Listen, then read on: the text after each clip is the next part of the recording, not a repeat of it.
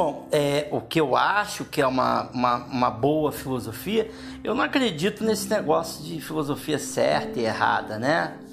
Tudo que existe de certo e errado, belo e feio, né? Essas medidas de valor são, são, são criações humanas e aí cada um diz aí o que, o que, o que gosta, na verdade, né? Mas a filosofia boa para mim é a filosofia subversiva. A filosofia tem que ser subversiva, né? Subversiva em qual sentido? Ela tem que fazer você pensar, ela tem que fazer você refletir, ela tem que fazer você ficar parado olhando para o nada, assim, meio, meio assim, bolado com aquele. bolado com aquela ideia, né? O subversivo ele vem a ideia do subversivo de uma filosofia subversiva é uma é essa ideia que vem para derrubar. É uma ideia que é perigosa né? É o perigo né? O perigo a etimologia da palavra perigo é, tentando explicar a etimologia é como se fosse uma bomba né? Ela está prestes a explodir né? O próprio Epicuro foi acusado de ser um filósofo perigoso né então a filosofia boa é aquela subversiva, é aquela que, que, que gera às vezes até uma revolta, gera uma mágoa, gera uma dor, gera uma tristeza, gera uma raiva, né? A filosofia boa ela gera uma raiva, gera um ódio. Isso significa que, que essa filosofia é, que foi passada é uma filosofia que causou um efeito interessante no, no interlocutor, naquele que escutou. Então, se a filosofia for assim, ela é uma filosofia apta a, a gerar frutos. É uma boa filosofia. Por importante se é certo ou errada, porque essas denominações de certo e errado são construções humanas. E aí cada um constrói aí aquilo que, que lhe é conveniente.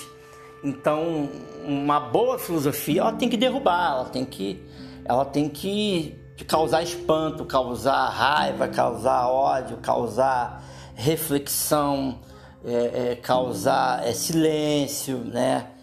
É aquela pulguinha que fica coçando, aí você fica ali, você fica refletindo. Se a filosofia ela não, não tem é, esse, esse, esse viés, ela não é filosofia, que é né, o que a galera gosta. Então tem muita gente estudando, entre aspas, assim, né, livros, né?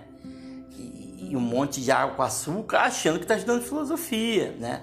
Por exemplo, se você for conversar com os cristãos, assim, né? Tem um ponto que, que, que você toca que eles não querem mexer, né? É como que a Bíblia foi escrita e, e, e, e a questão da comprovação histórica disso, né? Como usar a ciência para descobrir o que é verdade, o que não é. Não, não vamos, não vamos mexer nisso aí, né? Porque é melhor não mexer. Porque, claro, porque se, se você for mexer nessa área de como a Bíblia é, foi escrita, né? Quem escreveu, você vai achar coisas que talvez não não vão te fazer bem, assim, né? Você vai descobrir coisas que não vão te fazer bem. E a filosofia, o papel da filosofia é esse. Ela te leva a descobrir coisas que não vão te fazer bem, né? É, é isso, o papel da filosofia é essa. Pensar dói. Pensar dói. Pensar causa dor. E as pessoas gostam do conforto. Ninguém quer sentir dor a troco de nada. Por isso que muita gente não estuda filosofia. E para você estudar filosofia também, é, você precisa ser um leitor. Você tem que, tem, que, tem que gostar de ler. Não dá para você estudar filosofia sem ser um leitor. Ah, mas eu tenho dificuldade com leitura. Foda-se, vai fazer o quê? Você não tem saída, é você querer estudar direito sem ler, não tem como, não dá. Então, para você estudar filosofia, você tem que ler. Então, você tem um caminho árduo, você tem um caminho difícil da filosofia e que as pessoas não querem seguir. E, na, e a filosofia, não é que você vai. Eu gosto muito quando o Sponville fala isso. Você não vai descobrir a verdade com a filosofia, né? Porque o que é a verdade? Mas você vai se aproximar do verdadeiro. Na medida que você vai estudando filosofia, você se aproxima mais do verdadeiro. E na medida que você mais se aproxima do verdadeiro, mais você se entristece, porque a sobriedade, ser sóbrio, o que é ser sóbrio? É você conseguir olhar para o real, né? Você olha para a realidade, para as suas percepções, né? Com a sua audição, com a sua visão, né? Com os seus sentidos, né? Então a realidade ela já é distorcida a priori, ok? Mas você também só tem seus sentidos para perceber a realidade.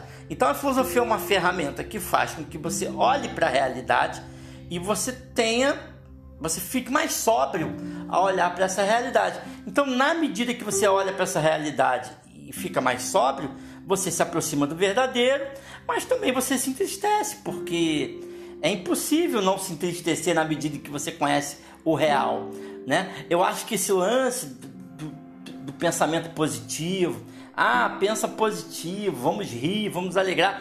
Eu acho que um ser humano ri muito e se alegra muito e pensa muito positivo na medida em que ele é um retardado, ou seja, na medida em que ele tem uma péssima apreensão do que está acontecendo ao real, né? No real é, é morte, é fome, é estupro de, de criança inocente, é câncer, é injustiça. O real é isso, né? O real é isso, tanto que a proposta do Sartre, e Sartre copia na cara de pau isso de Nietzsche, mas usa com, outros, com outras palavras, é o seguinte é, você tem um real aí e tá tudo ruim. O que, que você vai fazer para mudar isso, né? Qual sentido você vai inventar, né? Qual valor você vai propor a si mesmo para que você não sucumba, né? Nesse niilismo todo, né? Nessa coisa ruim que é o mundo, né? Então a filosofia está aí para isso. É, a filosofia nietzschiana, por exemplo, é muito interessante porque ela, ela diz: o mundo está aí, está tudo acabando, propõe um valor, né? Se supere, é o valor do super-homem, né? Se supere, é, é, é, faça aquilo que, que você goste, que você tenha vontade, crie um sentido para o mundo, né? Não sucumba ao, ao né? Não morra diante dessa realidade que está aí. Então, concluindo, a filosofia boa é essa filosofia. Essa filosofia que faz doer, essa filosofia que faz chorar, essa, essa filosofia que, que, que dá melancolia mesmo, porque você fica sóbrio diante das percepções que você tem acerca do real, você vai se aproximando por intermédio da filosofia mais próximo do verdadeiro, e é isso, e, faz parte. Então, filosofia boa é filosofia subversiva. Se ela não for subversiva, ela não serve para absolutamente nada, ela não é filosofia, não é isso.